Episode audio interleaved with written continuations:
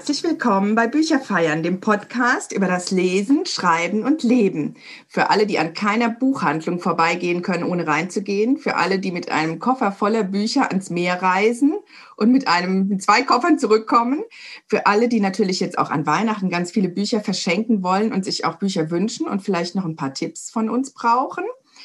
Die sind alle herzlich willkommen und alle anderen natürlich auch. Bücherfeiern ist jetzt die zweite Episode und die erste richtige Episode, sage ich jetzt mal. Die allererste habe ich ja alleine aufgenommen, um euch so ein bisschen zu erklären, wie das hier funktioniert und wie die Idee ist und was dahinter steckt. Und jetzt bin ich zum ersten Mal zu zweit mit einer wunderbaren Kollegin und Schriftstellerin hier. Das ist die Trommelwirbel Anja Baumheier. Ich habe es nämlich vorher nicht verraten, wie im Stadion. Ne? Hallo Anja. Hallo. Ich habe nämlich Schön, dass du mich eingeladen hast. Ich freue mich sehr. Ich freue mich total, dass wir beide das heute hier machen und vor allem freue ich mich, dass du gut aussiehst. Ich sehe dich nämlich im Videochat. Ihr könnt die Anja jetzt hören und dass es dir wieder gut geht, weil deine Leute, die dir folgen auf Instagram, wissen, du hattest jetzt kürzlich eine überraschende OP. Wie geht es dir? Deswegen die erste Frage.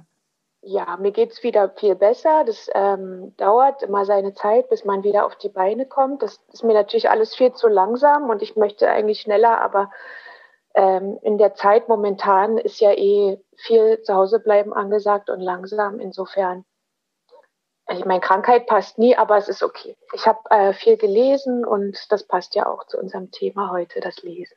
Genau, das Lesen und das sich so ein bisschen zurückziehen und einkuscheln mit den Büchern, das passt auch leider, muss man ja sagen, auch sehr in unsere Zeit mit dem Lockdown.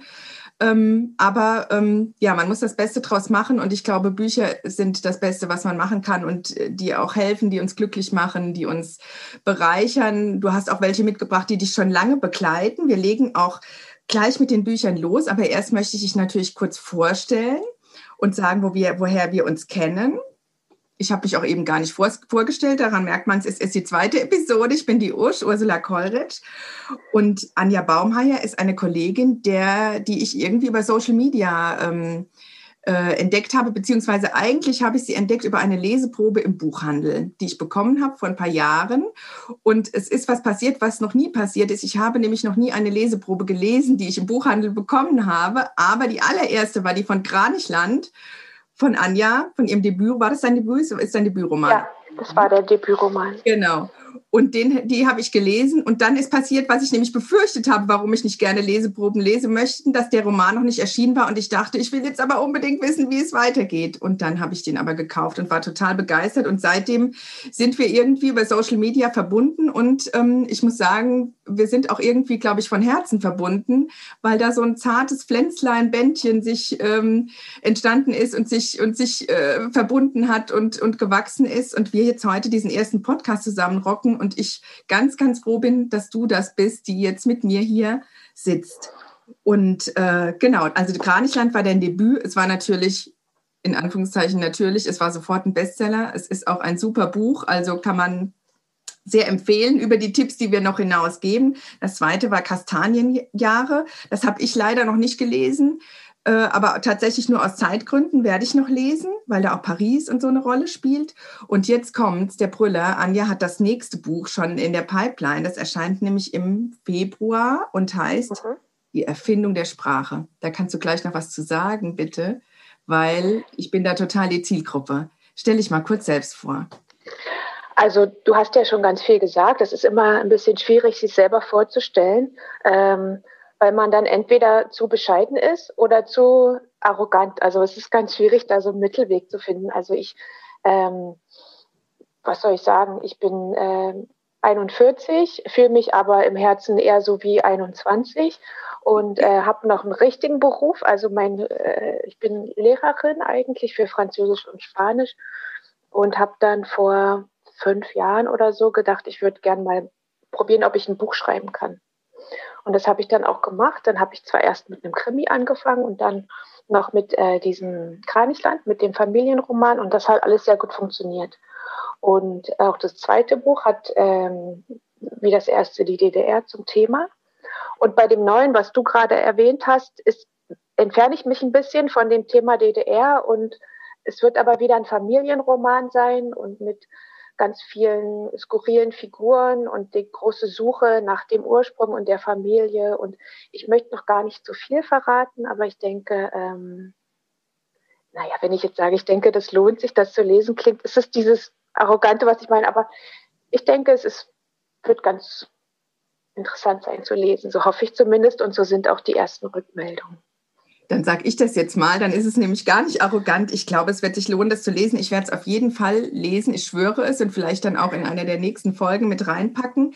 Die Erfindung der Sprache, also was da im Klappentext steht, ich scheine total die Zielgruppe zu sein. Ich liebe Bücher über Worte und Bücher über Bücher und das scheint alles da irgendwie mit reinzuspielen. Und ich liebe natürlich auch deinen Stil und äh, das kann eigentlich nur gut werden. Was mich daran sehr ähm, ein bisschen überrascht hat, ist, dass es tatsächlich ja weggeht von diesem, äh, von den DDR-Geschichten. Mhm äh, wenn man sich in der Branche so ein bisschen bewegt, heißt es, hm, man muss immer mehrere Bücher in einem Genre schreiben und in eine Richtung schreiben und darf nicht so oft wechseln. Äh, der Buchhandel mag das nicht so gerne und die Leserinnen und Leser mögen das nicht so gerne. Deswegen finde ich äh, es eigentlich sehr mutig, dass du es gemacht hast und äh, auch toll, dass der Verlag mitgeht. Und ja, wie empfindest du das? Also ich hatte tatsächlich ähm Angst ist vielleicht falsch, aber ich wusste nicht genau, wie die Reaktionen sein werden, weil ich eben zwei Bücher zur DDR geschrieben hatte und äh, so ein bisschen in so einer Schiene einsortiert war, in so einer Schublade und ich wollte aber gerne auch nochmal in eine andere Schublade einsortiert werden und wusste aber auch noch nicht in welche und habe ähm, dann einfach erstmal geschrieben, ohne das überhaupt jemanden zu zeigen, also nicht mal zu Hause, das hat niemand gesehen. Ich habe so vor mich hingeschrieben und hatte viel Spaß und habe selber sehr viel gelacht über, ich muss immer so lachen über meine Geschichten, weil die sind äh, nicht geplant, sondern ich schreibe sehr intuitiv und aus dem Bauch.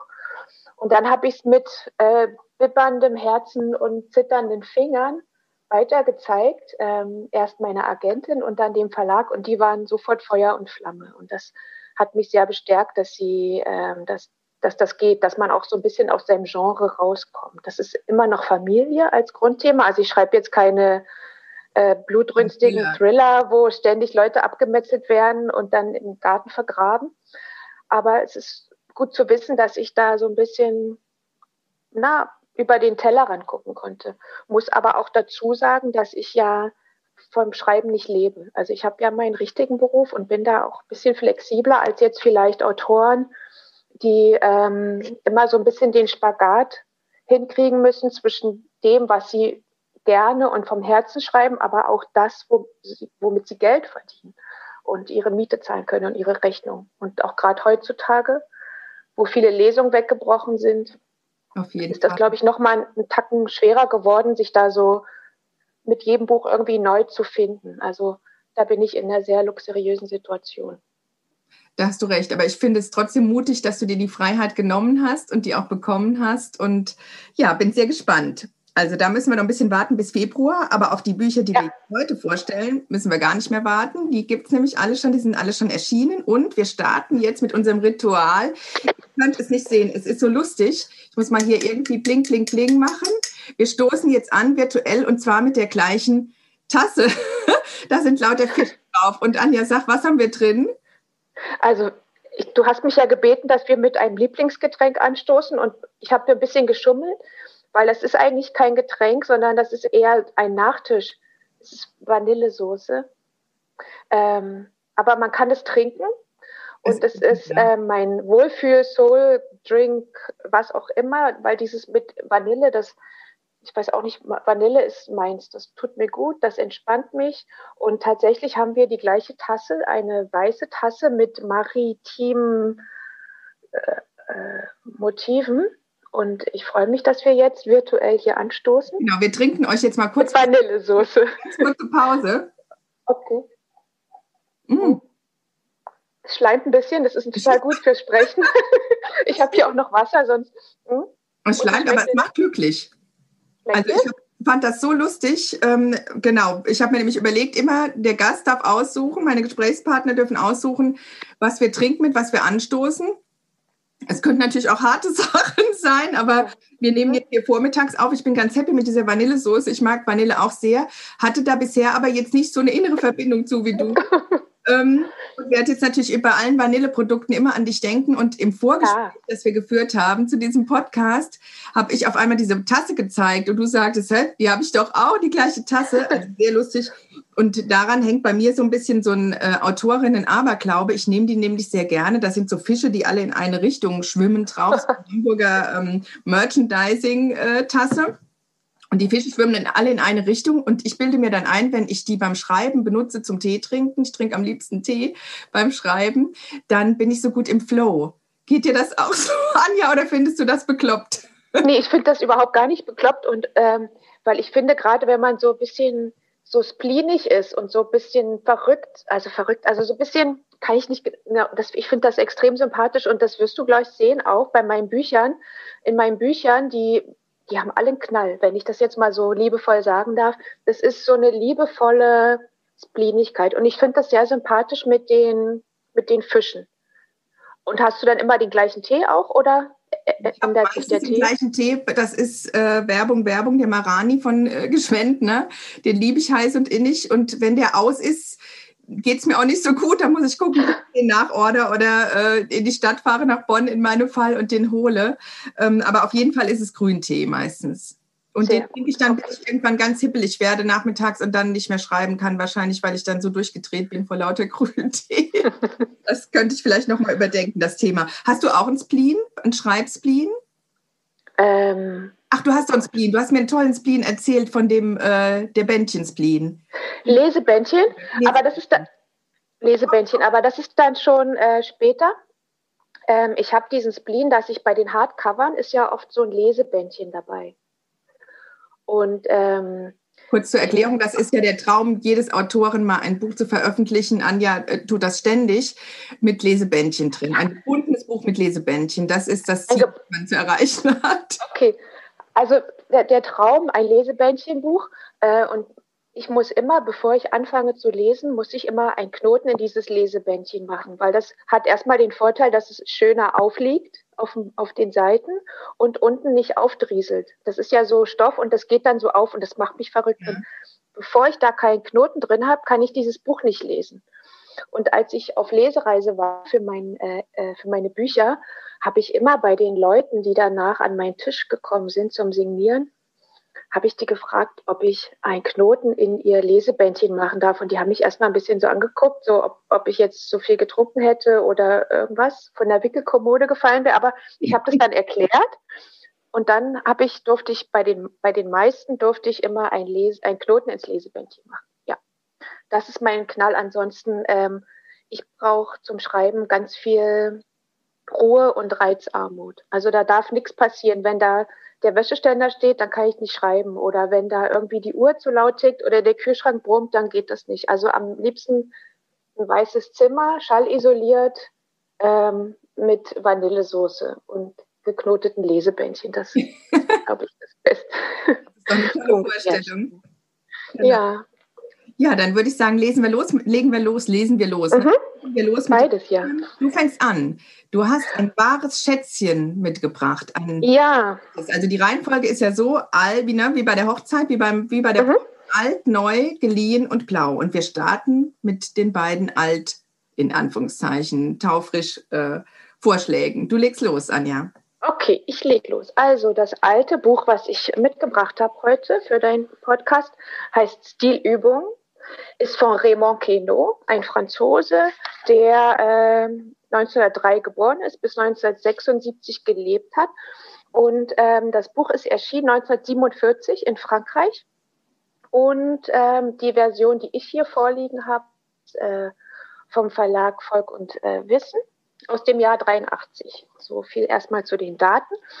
Ähm, das Buch ist, ähm, wie der Name schon sagt, ein, ein Buch über Stilübungen. Es gibt eine Geschichte, die in verschiedenen Art und Weisen immer wieder gleich geschrieben ist.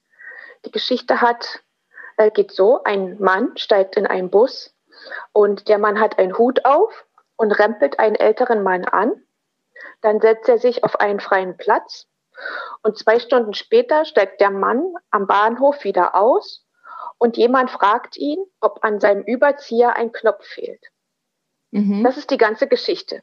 Mehr ist es nicht. Und in dem Buch gibt es genau diese Geschichte, das ist eine halbe Seite, die in 99 verschiedenen Versionen immer wieder anders erzählt wird. Wahnsinn. Zum Beispiel, zum Beispiel als Komödie oder als Sonett oder als Traum oder als Amtsschreiben oder Verhör, onomatopoetisch, also lautmalerisch, ganz viele verschiedene Arten und Weisen.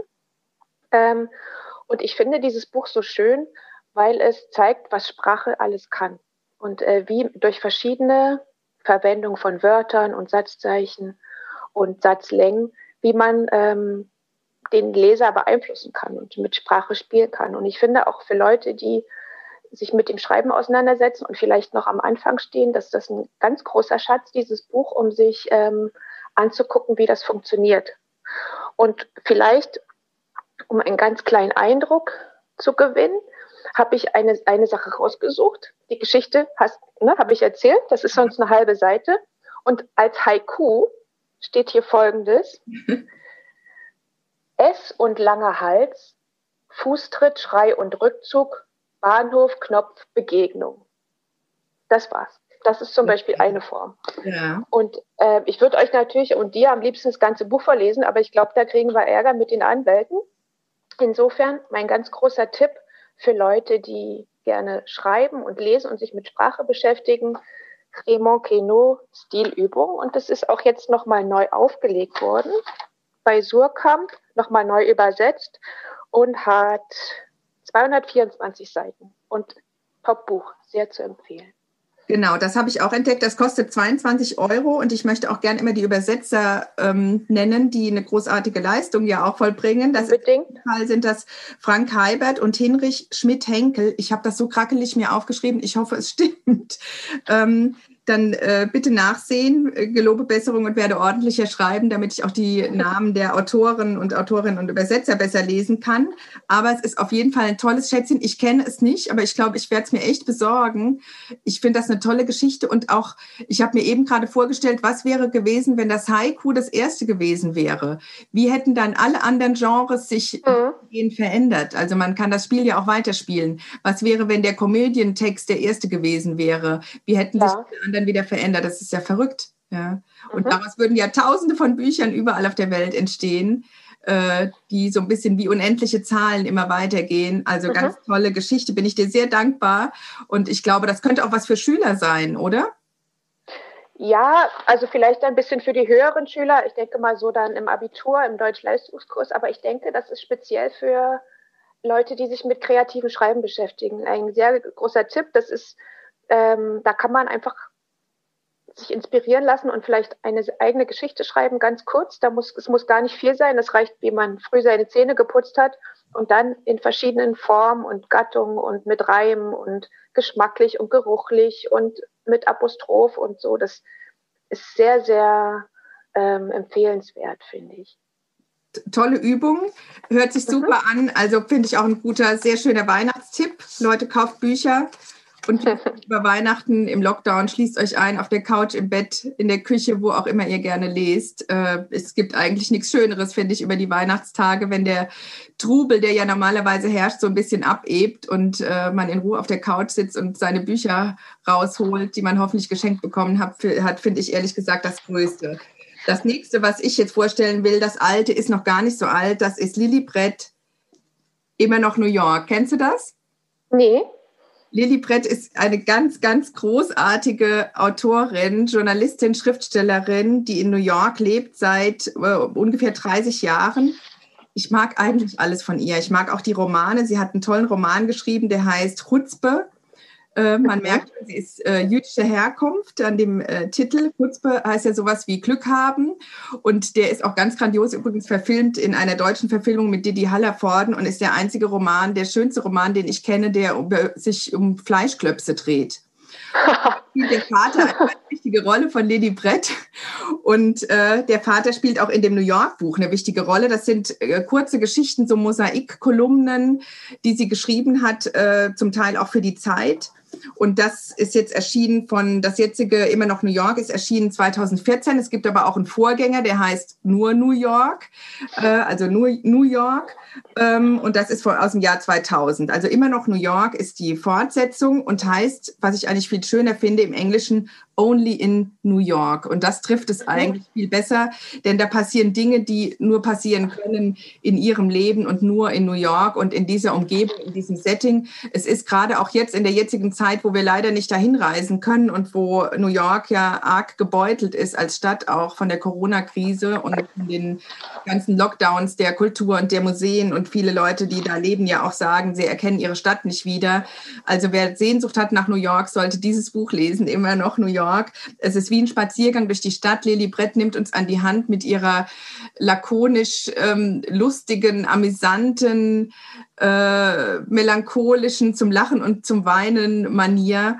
Und es ist wie wenn man eine Freundin trifft und mit ihr in die Cafés geht, in die Häuser geht, zu den Freunden geht, zur Maniküre, wo auch immer. Sie erzählt uns, wo sie ihre Stifte kauft, dass sie ihre Bücher mit der Hand schreibt und weiß im Nachhinein, mit welchem Stift sie welches Buch geschrieben hat. Und dass das zum Teil ganz einfache sind, nicht irgendwelche mit Swarovski-Steinen oder weiß der Geier mit Shishi obendrauf. Ähm, sie kauft die überall, wo sie ist. Auf der Welt kauft sie Stifte. Und sie ist, sie hat eine interessante ähm, Familiengeschichte. Sie ist eigentlich in Australien geboren. Ihre Eltern sind beide Auschwitz-Überlebende, äh, also dramatischer Familienhintergrund. Sie haben sich dann wieder gefunden und getroffen äh, nach, der, ähm, nach dem Krieg und nach der Befreiung und sind natürlich, haben sie wieder zusammengefunden, haben zwei Jahre später dann ein Kind bekommen, das ist Lilly und sind mit ihr nach Amerika, äh, nach Australien ausgewandert, als sie noch ganz klein war. Und sie ist aber dann irgendwann nach Amerika gegangen und ihr Vater, der auch eine große Rolle spielt in ihren Romanen und in diesem Buch immer noch New York, der schon über 90 ist, der ähm, äh, ist dann irgendwann auch nach New York gezogen und sie schildert oft die Stadt so aus seinen Augen, der das so ganz anders sieht und diese Welt nicht so richtig versteht, die er nicht kennt und dem sie immer dann eine Lieblingsschokolade kauft in einem Lieblingsladen. Also ja, ich kann es jedem nur ans Herz legen, ist erschienen bei Surkamp, hatten wir eben schon mal, ne, Surkamp.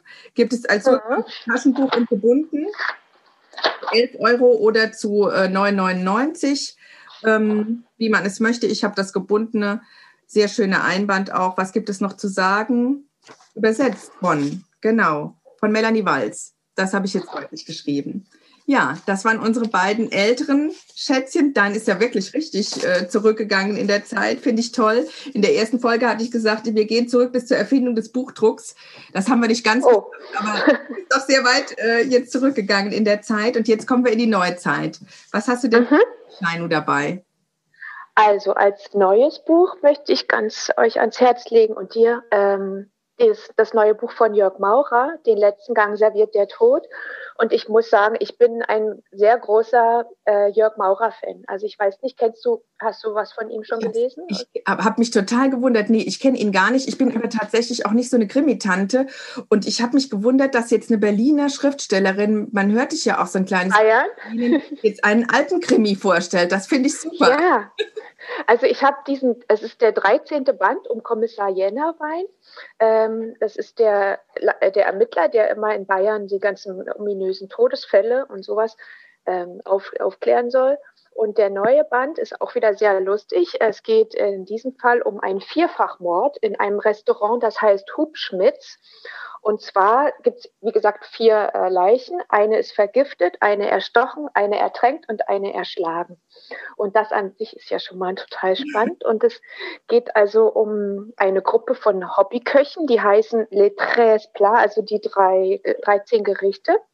Und es geht ganz viel um Pilze und die Mafia und äh, Online-Bewerbung und äh, Online-Bewertung und so weiter. Und ich möchte jetzt gar nicht so viel von dem Krimi verraten, weil das immer schwierig ist. Aber Jörg Maucher ist eigentlich einer der Autoren, die mich dazu veranlasst hat, auch Krimis zu schreiben, weil ich habe tatsächlich angefangen mit dem Krimi, den ich geschrieben habe.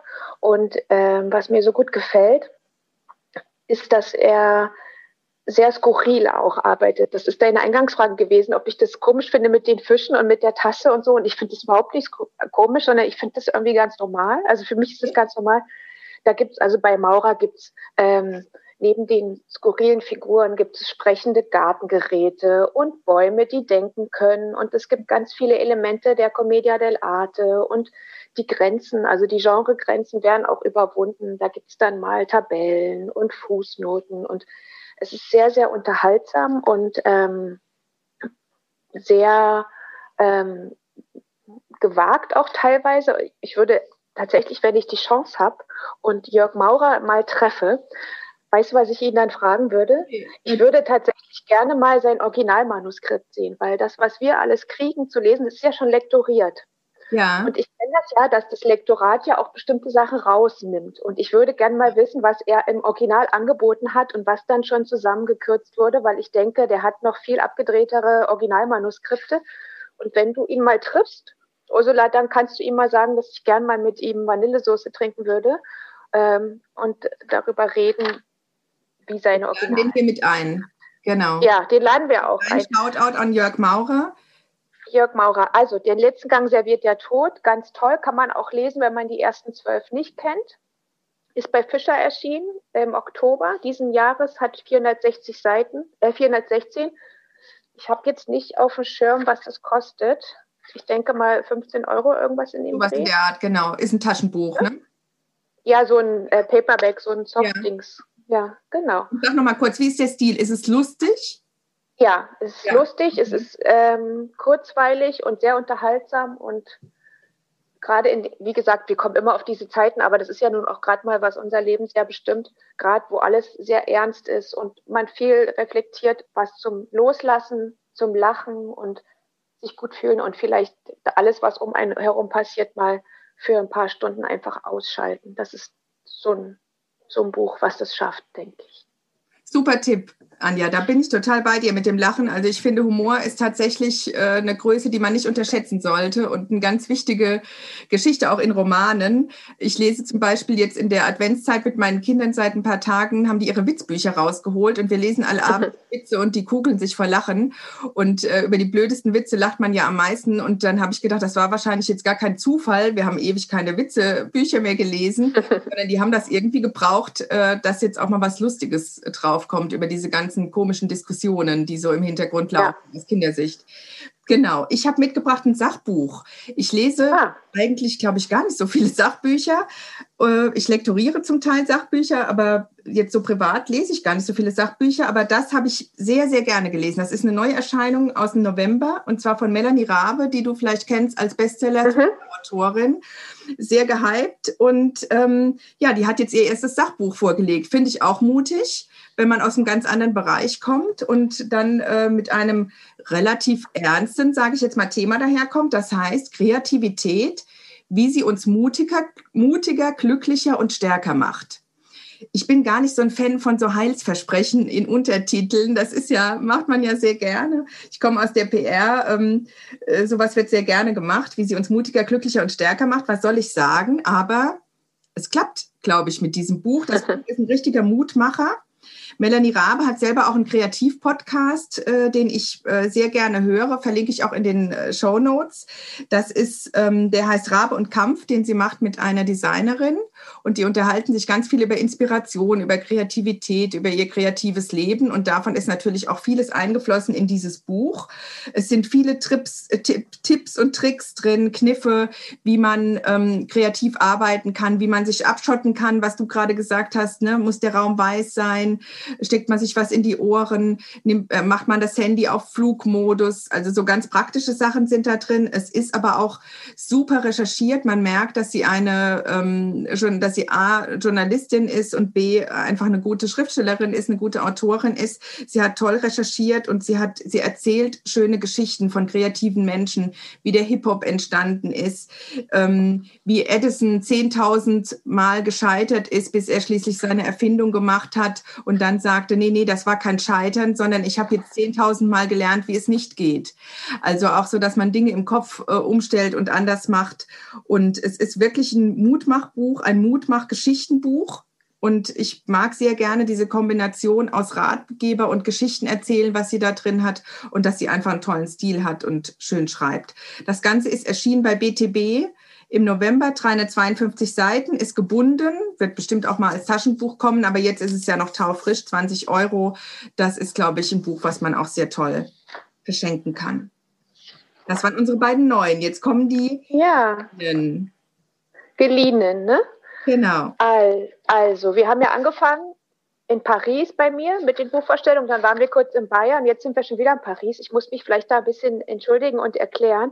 Ich bin ja von, ähm, also ich bin Französisch- und Spanischlehrerin und ich muss sagen, dass ich äh, sehr viele Franzosen gerne lese. Spanier auch, aber die Franzosen ein bisschen mehr, obwohl ich tatsächlich lieber Spanisch unterrichte, aber das weiß ich nicht, warum das so ist. Meine Empfehlung. Liest du die im Original? Ähm, kommt drauf an. Also das habe ich jetzt nicht im Original gelesen und es ist auch oft eine Zeitfrage, weil es ja doch ein bisschen länger dauert. Aber im Studium habe ich sehr viel Original gelesen. Mhm. Und dann war ich auf der Suche ähm, auf, nach einer Empfehlung. Also ich habe wieder so ein bisschen was Skurriles äh, gesucht. Äh, ich erinnere an deine Fischtasse. Du siehst, wir sind im guten Fahrwasser mit den Skurrilitäten und bin auf ein ganz zauberhaftes Buch gestoßen. Das heißt Die Sehnsucht des Vorlesers ist von Jean-Paul Didier Laurent. Ich glaube, wir schreiben das vielleicht auch nochmal in die Show Notes, äh, weil das jetzt so ein bisschen schwierig ist. Verlinke ich alle. Ähm, ist aus dem Jahr 2017. Okay, also worum geht es in die Sehnsucht des Vorlesers? Es geht um Guilain Vignol. Der lebt alleine, nur zusammen mit seinem Goldfisch. Und er arbeitet in einer Papierverwertungsfabrik. Und zwar bedient er dort den Schredder mit dem schönen Namen Zerstör 500. Und zwar zerschreddern die Bücher, die nicht mehr gebraucht werden, also die die Verlage nicht mehr verkaufen können und die zerschreddern also diese Bücher, um die dann wieder zu verwerten für Oje. neues Papier. Und manchmal hakt die Maschine und in dieser Maschine bleiben dann einzelne lose Blätter von verschiedenen Texten einfach erhalten. Und der ähm, Guillain, der sammelt die ein und jeden Morgen, wenn er mit der ROR, also mit der Regionalbahn zur Arbeit fährt, hat er immer einen Stuhl, wo er sich hinsetzt und da liest er immer wahllos die Seiten vor, die er gerettet hat. Also ganz schön, das kann mal ein Kochrezept sein oder ein Krimi oder auch mal ein erotischer Roman oder ein Kinderbuch. Er liest also wahllos vor und die Pendler, die früh immer mit dem 6.27er Zug fahren, die hören immer zu und da genießen das, dass sie was vorgelesen bekommen. Und ähm, eines Tages findet er auf dem Sitz, wo er immer liest, einen USB-Stick. Und auf diesem USB-Stick sind Texte von einer Klofrau, die in einem Einkaufszentrum arbeitet und auch gerne sch äh, schreibt. Und er begibt sich also jetzt auf die Suche nach, ähm, nach dieser Frau. Und das Schöne an dem Buch ist, weil, ist das wie, wie immer auch die Liebe zur Literatur und er zeichnet auch wieder die kleinen Leute, was sie äh, ausmacht, was Bücher für Kraft haben, wie dein, äh, dein Podcast, die, die, feiern also alle die Bücher, egal was für Bücher, ob das jetzt ein Kochbuch ist oder ein Kinderbuch ja. oder auch meinetwegen ein Telefonbuch, völlig egal. Und die Kraft auch, die die Literatur ähm, ausstrahlen kann. Und es gibt ganz schöne wie das Blinige, Stichwort äh, Fischtasse, äh, Nebencharaktere und ein ganz, ganz zauberhaftes Buch und was mich am meisten noch fasziniert, ist, dass es äh, Klofrauen zum äh, als Protagon eine Klofrau als Protagonistin gibt, Ganz weil ich habe früher äh, ähm, als Putzfrau gearbeitet tatsächlich. Ich habe sehr lange im Studium war ich auch Putzfrau und habe auch ja. Toiletten sauber gemacht und ähm, ich finde, dass ne, dass man also in dem Buch gibt es keine Wertigkeit. Man sagt jetzt nicht, die Klofrau ist irgendwie weniger wert als jetzt der Uniprofessor oder der operierende Arzt ist jetzt weniger wert als der äh, Pförtner von der Papierfabrik. Genau. Das, äh, eine ganz schöne Sicht auf die Welt, die mir sehr gut gefällt. Ein ganz, ganz zauberhaftes Buch bei DTV, erschienen, übersetzt von Sonja Fink. 224 Seiten und wie immer habe ich nicht geguckt, was es kostet. 9,95. Ach, guck, du hast es. Genau. 9,95. Ganz, ganz schön, französisch, verschroben, zauberhaft, ins Bett legen, Vanillesoße. Und, und das Leben ist schön. Und das Leben ist schön und es wird auch wieder im echten Leben auch bald schöner. Da bin ich ganz fest von überzeugt. Da bin ich auch von überzeugt. Und vieles Schönes ist ja auch, deswegen man muss es auch, man muss es auch sehen und dann auch schätzen. Und dass du mir diese tollen Bücher jetzt mitbringst. Ich habe allerdings jetzt ein Problem. Ich möchte die alle drei schon. Äh, das vierte, das du noch vorstellen wirst, das habe ich zum Glück schon, aber die drei kommen auf jeden Fall noch auf meine Weihnachtsliste. Schon mal hier. Hallo Familie, hallo Freunde. genau. Also das ist, klingt ganz toll. Ich mag wirklich unheimlich gerne Bücher über Bücher. Geht es dir auch so? Mhm. Ja, ja, ja, ja, auf jeden Fall. ja, das ist ja auch im Neuen, ne? Was ich, darum habe ich das ja auch in dem neuen Buch, was ich noch mir ausgedacht habe, auch so ein bisschen eingebaut. Man genau. soll ja immer das mhm. schreiben, was man selber gerne lesen möchte. Das stimmt, das stimmt. Ich weiß gar nicht, ob es dafür ein Genre gibt, heißt, wie das heißt. Ich sage immer Bücher über Bücher. Vielleicht sollte man dafür noch einen Namen erfinden, dann gibt es noch mal eine extra Ecke dann im Buchladen. Dann mhm. gehen die, laufen die noch besser, die Bücher über Bücher. Also toller Tipp, vielen Dank. Warum ist es denn ein geliehenes Buch? Hat sie jemand geliehen und du hast es heimlich behalten und im Regal stehen lassen, nie mehr zurückgegeben? Nee, nee, das tatsächlich nicht, aber weil ich habe mir, hab mir das geliehen, also es wurde mir sozusagen empfohlen über Umwege und so. Insofern ist es geliehen, weil, wie kann man das erklären? Ähm, weil der Tipp ist geliehen von jemandem, der das empfohlen hat. Das ist ein bisschen Quatsch jetzt, aber egal.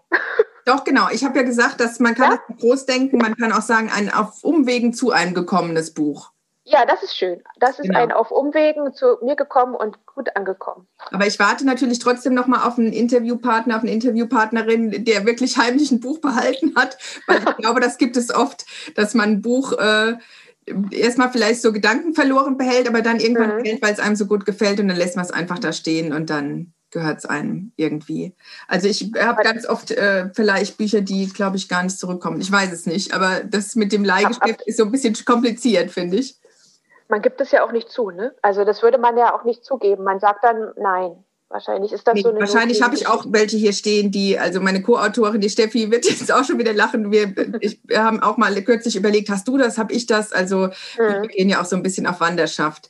Und ich habe auch eins vorzustellen, das auch auf Umwegen zu mir gekommen ist, und zwar über einen Blog. Und dieser Blog heißt Nacht- und Tag-Blog von Nicole Seifert, die selber auch Herausgeberin ist und Autorin von Büchern und die in ihrem Blog gerne autobiografische Texte vorstellt, aber vor allem Texte von Autorinnen. Also das das ist ihr äh, Auftrag. Und ähm, es gibt ja auch diese Aktion Bücher äh, Frauen zählen in der Buchbranche, dass man schaut, dass in den Verlagsprogrammen ganz viele männliche Autoren veröffentlichen und dass das nicht in Ordnung ist und dass viele weibliche Autorinnen, wir sind ja jetzt hier auch zwei, echt was zu sagen haben. Und äh, das Buch, das ich deswegen vorstellen möchte, heißt Dichterinnen und Denkerinnen und ist ein, du kannst es jetzt sehen, mhm, ja. ist eine wunderschöne Geschenkausgabe, würde ich jetzt mal sagen, von Reklam. Man kennt ja von Reklam nur diese schrecklichen Schulbücher. Müssen deine Schüler die auch lesen? Ja, dadurch, dass ich, nee, also in meiner, in meiner Schul, Schule kommt das nicht so weit. Ich bin nicht am Gymnasium aktuell, insofern. Ah, okay. Es geht nur bis 10. Klasse. Weil diese Reklam, diese gelben Reklambändchen, da ja, haben ja. wirklich, wie glaube ich, viele Schüler noch so ein traumatisches Verhältnis zu. Also die mhm. Reklambände sind leider nicht daran beteiligt, dass ich äh, Autorin geworden bin und heute schreibe. Aber das ist eine wunderschöne Ausgabe von Reklam, die heißt Dichterin und Denkerin, herausgegeben von Katharina Herrmann im Untertitel Frauen, die trotzdem geschrieben haben. Daran merkt man schon, es ist eigentlich alles gesagt. Es sind äh, alles Schriftstellerinnen aus dem deutschsprachigen Raum. Äh, man sagt ja auch, wir sind hier das Land der Dichter und Denker. Wir sind aber auch das Land der Dichterinnen und Denkerinnen. Und davon sind hier ganz viele drin die ähm, äh, von Luise Adelgunde Victoria Gottsched, die Reform des deutschen Theaters, über Else Laske Schüler natürlich und ähm, Lou Andreas Salome, Ricarda Huch, äh, bis zu Mascha Kaleko, die ich sehr äh, verehre persönlich und sehr gerne mag. Vicky Baum, Nelly Sachs, also Anna Segers natürlich, ganz, ganz viele Autorinnen, die äh, da mit ihrer Geschichte beschrieben sind, immer in kurzen Episoden und auch zu Wort kommen mit ihren eigenen Texten, mit Tagebucheinträgen. Und das Leben wird äh, kurz dargestellt und was sie alles geleistet haben und wie sie sich ihrer Zeit, den Konventionen ihrer Zeit entgegengewendet haben und wie sie trotzdem geschrieben haben. Also das finde ich auch ein ganz, ganz schöner Tipp ist das gewesen aus dem Nacht- und Tagblock, äh, von dem man eigentlich alles übernehmen kann und ganz viele Titel lesen kann, die Nicole Seifert empfiehlt an der Stelle. Vielen Dank und kommt auch noch mal in die Show Notes. Ja, jetzt sind wir schon bei den blauen ja, Büchern. Die blauen Bücher ja. sind meine heimlichen Lieblinge. Nicht, dass ah, die ja, das Beste so zum Schluss. genau, aber die Kategorie ist einfach so schön, finde ich, weil die so alles zulässt. Und die blauen Bücher sind einfach die kleinen Schätzchen und die Special Interests und die vielleicht genreübergreifenden und die irgendwas Mutiges machen oder wie auch immer. Was hast du mitgebracht? Also ich habe eins mitgebracht, ähm, bei dem ich mir gar nicht vorstellen kann, dass man das noch vorstellen muss, weil ich finde, jeder kennt dieses, also vom Gefühl her kennt jeder dieses Buch oder sollte das kennen. Und zwar habe ich, mitgebra hab ich mitgebracht, was man von hier aus sehen kann, von Mariana Lecki. Und im Vorgespräch haben wir ja auch schon ein bisschen äh, uns unterhalten, dass wir das Buch beide sehr, sehr gut finden. Und es ist blau tatsächlich, weil die Taschenbuchausgabe hat so einen blauen Schnitt. Also die Seiten sind so auf der, wenn man das so hinlegt, haben die so ein Blau, so eine Blaufärbung. Ach, das finde ich toll. Das, das ist, das ist tatsächlich bei meinem, nicht bei dem gebundenen, ist das nicht. Nee, beim gebundenen nicht. Ja. Ich habe auch das gebundene da und das Taschenbuch. Ähm, das ist, darum ist das blau und ähm, ist erschienen 2017 bei Dumont und hat 320 Seiten. Und ich weiß gar nicht, wie ich jetzt in diese, wie ich von diesem Buch erzählen soll, weil wir haben ja auch nur begrenzte Zeit, sonst schmeißt uns hier das Programm raus. Ähm, es geht sozusagen um die um eine Westerwälder Dorfgemeinschaft, in der ganz verschiedene Menschen leben, die auch alle so ein bisschen so eine kleine Schrulle haben. Also Stichwort Fischtasse. Du siehst, Fall. es ist ganz normal, mit, brauchst dir keine Sorgen machen, dass es komisch kommt mit deiner Fischenergietasse und Tee. ähm, es, es geht um Luise, die äh, eine Großmutter hat, Selma, die den Tod vorhersehen kann, und zwar immer dann, wenn sie von einem Okapi träumt, stirbt jemand. Und ähm, es geht um einen Mönch aus Japan. Es geht um einen Optiker, der heimlich verliebt ist. Es geht um die Frau des Bürgermeisters, die eine Klatsch-Tante ist. Und alle Figuren, die auftreten, sind schrullig und liebenswert. Man muss weinen und lachen zugleich. Es geht um Liebe und Tod. Ich finde es ganz schwierig, das zusammenzufassen, ähm, was der Inhalt des Buches ist, weil es so vielfältig ist und auch so viel schon vorwegnimmt, wenn ich das jetzt verrate. Mhm. Und eine eine Rezensentin hat mal geschrieben zu dem Buch, es ist wie eine kuschelige Strickjacke, die man sich so überzieht und in der man sich so geborgen fühlt. Es ist viel zu große Strickjacke, die man sich fünfmal rumschlingt und dann sich hinlegt und äh, das Buch liest. Und ganz, ganz große Empfehlung für dieses Buch. Es hat auch ähm, den Preis der unabhängigen Buchhändler, glaube ich, gewonnen. Ich ja. weiß es gar nicht genau. Und äh, was das Buch noch so besonders macht, ist sozusagen eine Art ähm, Hattrick in meiner in meinem Kopf. Ich habe also einmal haben wir das Buch, was man lesen kann. Da habe ich tatsächlich die Hardcover-Ausgabe und die äh, Taschenbuchausgabe hier. Dann gibt es dazu ein Hörspiel, was man ja. sich anhören kann. Und es gibt auch ein Hörbuch gelesen von Sandra Hüller. Das ist meine Königin, diese Frau. Und zwar habe ich immer, äh, wenn ich selber zur, zur Lesung gegangen bin. Man ist ja vorher ein bisschen aufgeregt, dann sitzt man da und alle gucken. Und ich habe immer Sandra Höller zugehört, wie sie dieses Buch vorgelesen hat und das hat mich so runtergebracht. Also es ist dieses Buch, also Sandra Hüller, die das Buch liest, ist sozusagen von der Wirkung ähnlich wie Vanillesoße für mich. Das hat mich sehr geerdet und entspannt gemacht.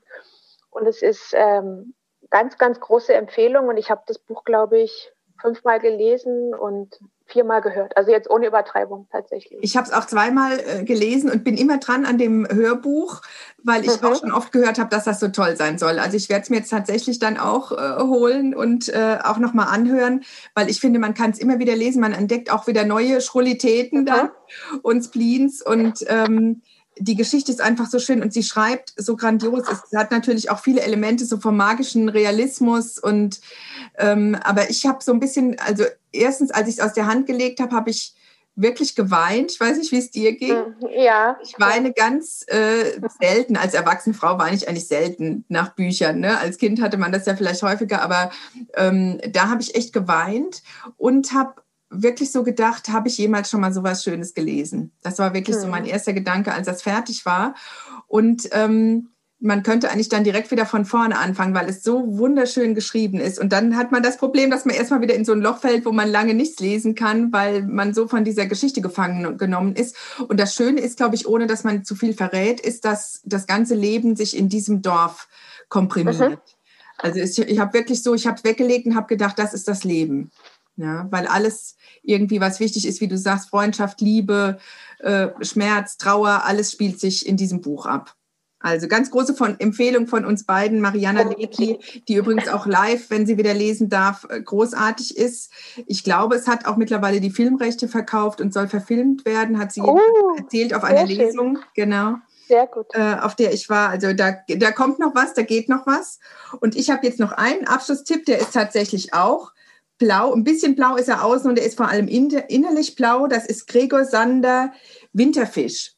Und ich bin ganz froh, dass ich einen Mann mitgebracht habe, einen männlichen Autor, weil bei mir ist es eher umgekehrt. Bei mir müsste man im Bücherregal, glaube ich, Männer zählen, betreiben, nicht Frauen zählen. Ich lese eigentlich ganz, ganz viel von Frauen und bin auch so eine Frauenfreundin, Tante und ähm, äh, tue mir manchmal ein bisschen schwer mit äh, männlichen Autoren, aber Gregor Sander Winterfisch, große Empfehlung von mir, sind Erzählungen über die Ostsee.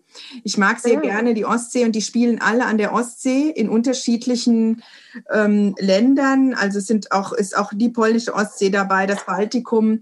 Es spielt aber überhaupt keine Rolle, weil irgendwie klar ist, dieses Meer ist sowas grenzenübergreifendes und das in einer sehr, sehr wunderschönen, lakonischen Sprache geschrieben und ähm, ich möchte auch gleich noch mal kurz was vorlesen. Und ich habe das Gefühl, dass vorne drauf sind so Angler auf dem Cover, dass Gregor Sander mit seiner schönen, lakonischen, einfachen Sprache uns wie so ein Magnet da reinzieht, so ein bisschen wie bei Ebbe und Flut. Und wir sind wirklich gefangen in dieser Ostsee Sphäre, in dieser Atmosphäre und er angelt uns wie die beiden Angler vorne drauf. Und mich hatte er sofort gefangen. Ich habe das Buch gekauft, in, das war nämlich genau so ein Fall, mit einem Koffer voller Bücher angereist auf der Insel Usedom, äh, am ersten Tag in die Strandbuchhandlung gestürzt, da im Schaufenster dieses Buch entdeckt, dachte, ach, äh, ein Ostsee-Erzählband, ich mag sehr gerne Erzählungen, äh, kenne ich noch nicht, bin damit im Strandkorb versunken und habe dann auch Gregor Sander, den ich nicht kannte, geschrieben, was ich sonst nicht mache. Ich bin jetzt nicht so ein aufdringlicher Autoren, Autorinnen, Stalker.